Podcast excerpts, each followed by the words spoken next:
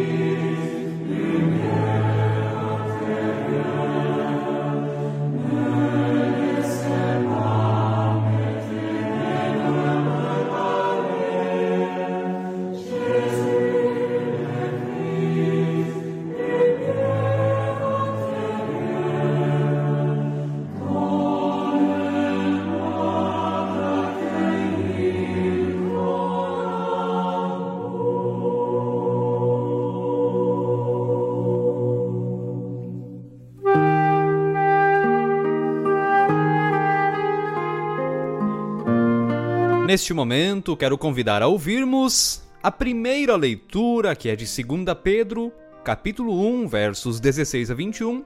Esta foi a leitura prevista para o sétimo domingo após a Epifania, o domingo da transfiguração de Jesus. E assim nos diz então 2 Pedro 1, 16 a 21. Por que não lhes demos a conhecer o poder e a vinda do nosso Senhor Jesus Cristo seguindo fábulas engenhosamente inventadas? Mas nós mesmos fomos testemunhas oculares da Sua Majestade. Porque ele recebeu honra e glória da parte de Deus Pai, quando, pela suprema glória, lhe foi enviada a seguinte voz: Este é o meu filho amado em quem me agrado. Ora, nós ouvimos esta voz vinda do céu quando estávamos com ele no Monte Santo. Assim temos ainda mais segura a palavra profética, e vocês fazem bem em dar atenção a ela como a uma luz que brilha em lugar escuro, até que o dia clareie e a estrela da alva nasça no coração de vocês. Primeiramente, porém, saibam que nenhuma profecia da Escritura provém de interpretação pessoal, porque nunca, jamais qualquer profecia foi dada por vontade humana. Entretanto, homens falaram da parte de Deus, movidos pelo Espírito Santo. A luz resplandece nas trevas e as trevas não prevaleceram contra ela, nos diz João, capítulo 1, verso 5. E assim convido a ouvirmos também da leitura do Evangelho conforme Mateus, capítulo 17, versículos 1 a 9, onde está escrito: Seis dias depois, Jesus tomou consigo Pedro e os irmãos Tiago e João e os levou em particular a um alto monte. E Jesus foi transfigurado diante deles. O seu rosto resplandecia como o sol, e as suas roupas se tornaram brancas como a luz. E eis que lhes apareceram Moisés e Elias falando com Jesus. Então Pedro, tomando a palavra, disse a Jesus: Senhor, bom é estarmos aqui. Se o Senhor quiser, farei aqui três tendas: uma para o Senhor, outra para Moisés e outra para Elias. Falava ele ainda quando uma nuvem luminosa os envolveu. E eis vindo da nuvem uma voz que dizia: Este é o meu filho amado em quem me agrado escutem o que ele diz. Ao ouvirem aquela voz, os discípulos caíram de bruços, tomados de grande medo. Jesus, aproximando-se, tocou neles e disse: Levantem-se e não tenham medo. Então eles, levantando os olhos, não viram mais ninguém a não ser Jesus. Ao descerem do monte, Jesus lhes ordenou: não contem a ninguém o que vocês viram, até que o Filho do Homem ressuscite dentre os mortos. Aclamemos a leitura do Evangelho cantando Glorificado seja teu nome.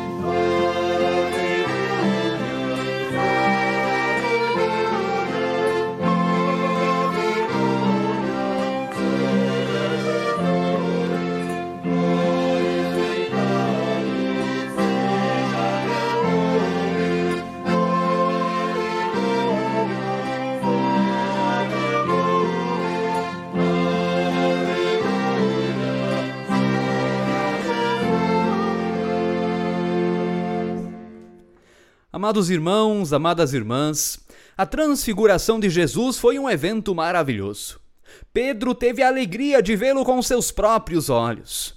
Seis dias depois, Jesus tomou consigo Pedro e os irmãos Tiago e João e os levou em particular a um alto monte. E Jesus foi transfigurado diante deles. O seu rosto resplandecia como o sol, e as roupas se tornaram brancas como a luz, e eis que lhes apareceram Moisés e Elias falando com Jesus. Mateus 17, 1 a 13. Uau! Talvez nem mesmo um grande filme de Hollywood poderia retratar tão bem a surpreendente cena da transfiguração, mesmo que usasse os melhores efeitos especiais disponíveis. Aquele foi um fenômeno arrebatador. No Antigo Testamento já havia acontecido algo parecido quando Moisés foi transfigurado diante dos filhos de Israel. Sim, também o rosto de Moisés resplandeceu, mas há diferenças entre a transfiguração de Moisés e a transfiguração de Jesus. Vamos ver quais são?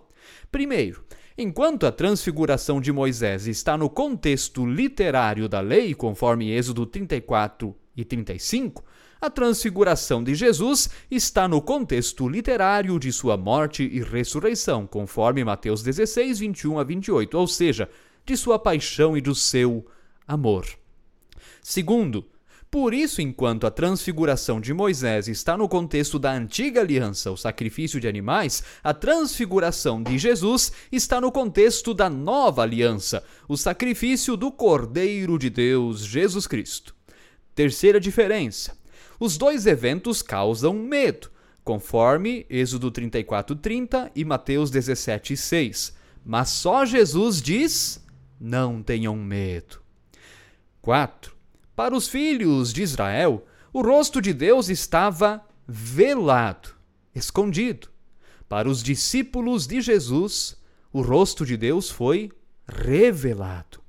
E quinto, a transfiguração de Moisés está no contexto da conquista da terra prometida. Já a transfiguração de Jesus está no contexto da novidade do reino de Deus aos gentios. Portanto, há muita novidade na transfiguração de Jesus.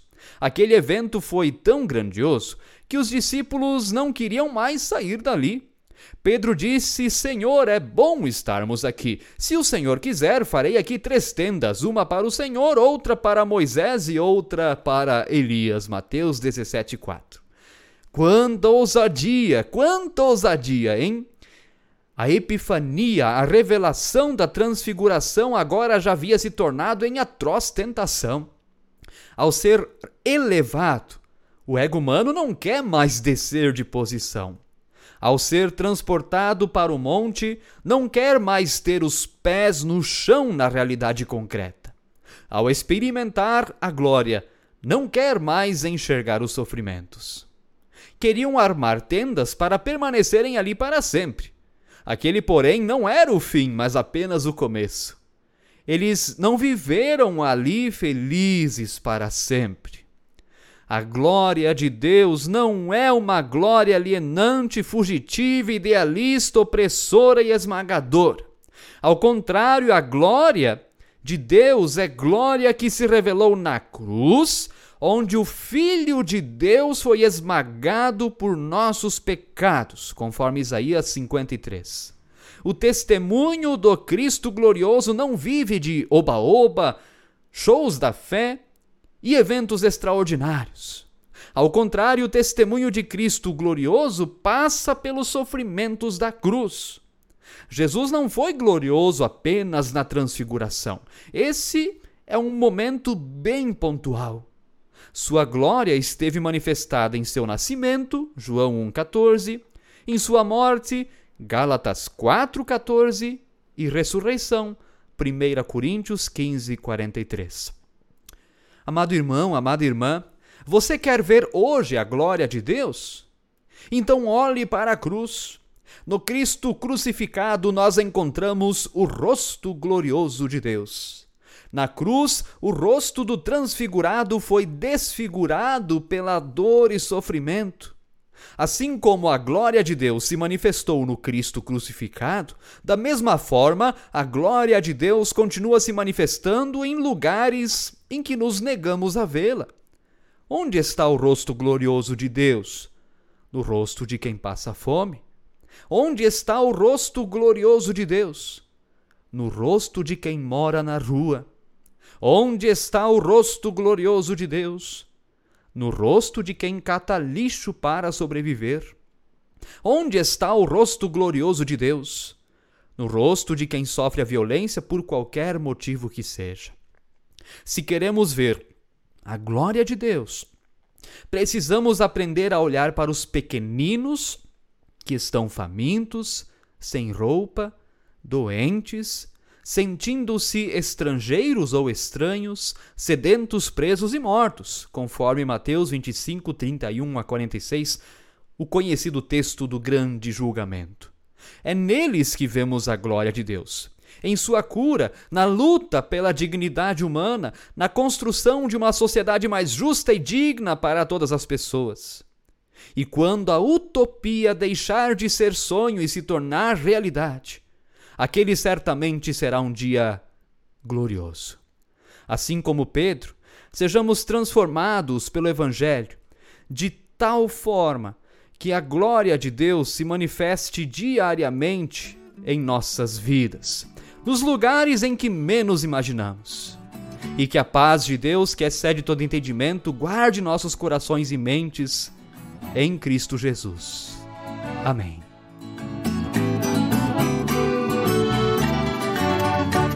fonte eterna de amor que transborda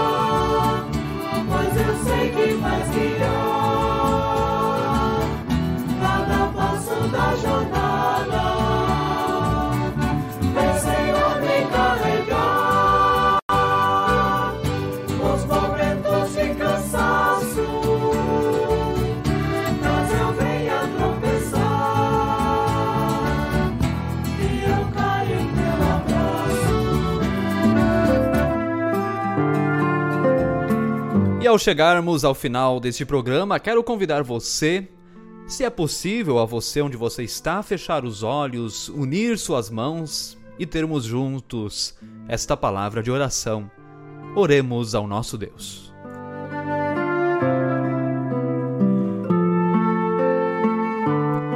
Senhor Deus amado, naquele bendito momento dentro e fora do tempo, naquela montanha onde todos os momentos se encontram, o véu que cobre o sublime caiu e o deixou aparente. O vidro que ofuscava tua glória foi quebrado e pudemos vê-la. Ali não havia anjos assustadores cheios de olhos e asas. Não apenas uma glória cheia de verdade e graça. Teu amor que dança no coração das coisas, brilhou sobre nós de um rosto humano, o Deus homem Jesus Cristo. Aquela luz resplandecente nos iluminou e acendeu em algum lugar muito profundo de nossa existência uma chama de esperança muito tempo extinta chama que tremula fragilmente em nossa pele macia. Como é bom, ó Deus, contemplar tua glória. Como é bom, ó Deus, ver as coisas tal qual elas são.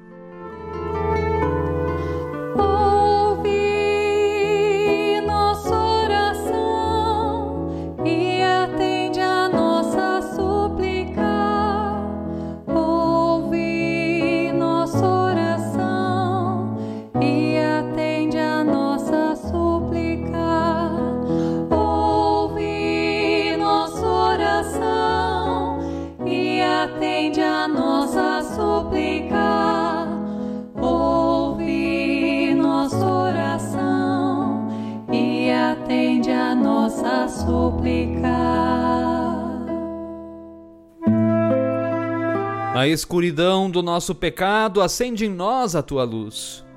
Na escuridão do nosso egoísmo, acende em nós a chama da solidariedade. Na escuridão do vale da sombra da morte, acende em nós a chama da vida. Na escuridão de nossas ações destrutivas, constrói em nós o farol da edificação. Na escuridão de nossos preconceitos, ilumina-nos com tua aceitação. Na escuridão de nossa alienação, ilumina para que vejamos o pé, o chão em que nossos pés, nossos pés pisam.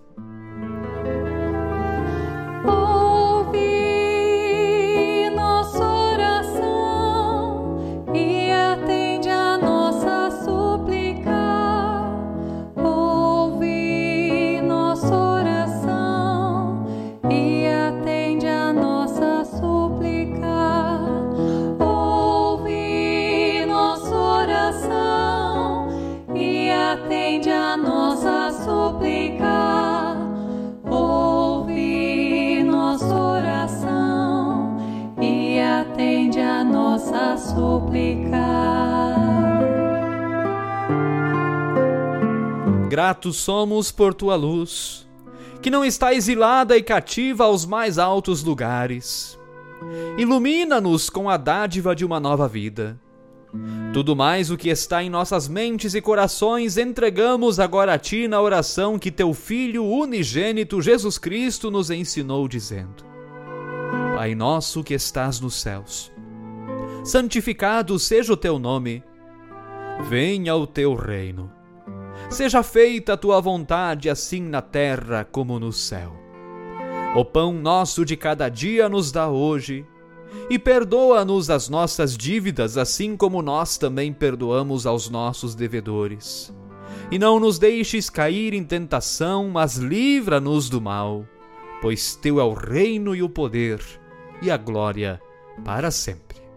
Amém. E assim receba da bênção de nosso Deus que o Senhor te abençoe e te guarde. Que o Senhor faça resplandecer o seu rosto sobre ti e tenha misericórdia de ti. Que o Senhor sobre ti levante o seu rosto e te conceda a sua paz, em nome do Pai, do Filho e do Espírito Santo. Amém. Deus nos acompanha, nisso nós podemos confiar. Vamos e sirvamos ao Senhor com alegria. e de na paz do Senhor. Amém.